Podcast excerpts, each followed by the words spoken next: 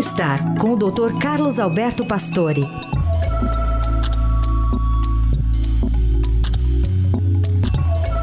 Hoje o Dr. Pastore faz um alerta sobre os riscos do sedentarismo para a nossa saúde. Bom dia, doutor. Bom dia, Carol. Bom dia, Heisen. Bom dia, ouvintes. Realmente, o sedentarismo está cada vez mais mostrando um risco cardiovascular importante. A Sociedade Europeia de Cardiologia que realizou um congresso agora no último mês, em Amsterdã, na Holanda, publicou a importância de se caminhar para a saúde cardiovascular e para todas as doenças.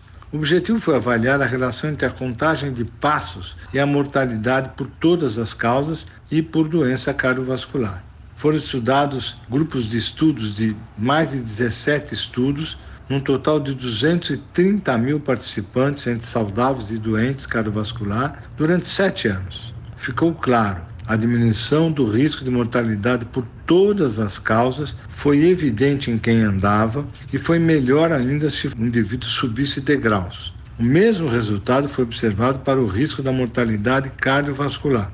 A conclusão desta meta-análise mostra uma associação inversa significativa entre contagem diária de passos para mortalidade por todas as causas e também para a mortalidade cardiovascular. Doutor Pastore que volta na segunda-feira aqui conosco.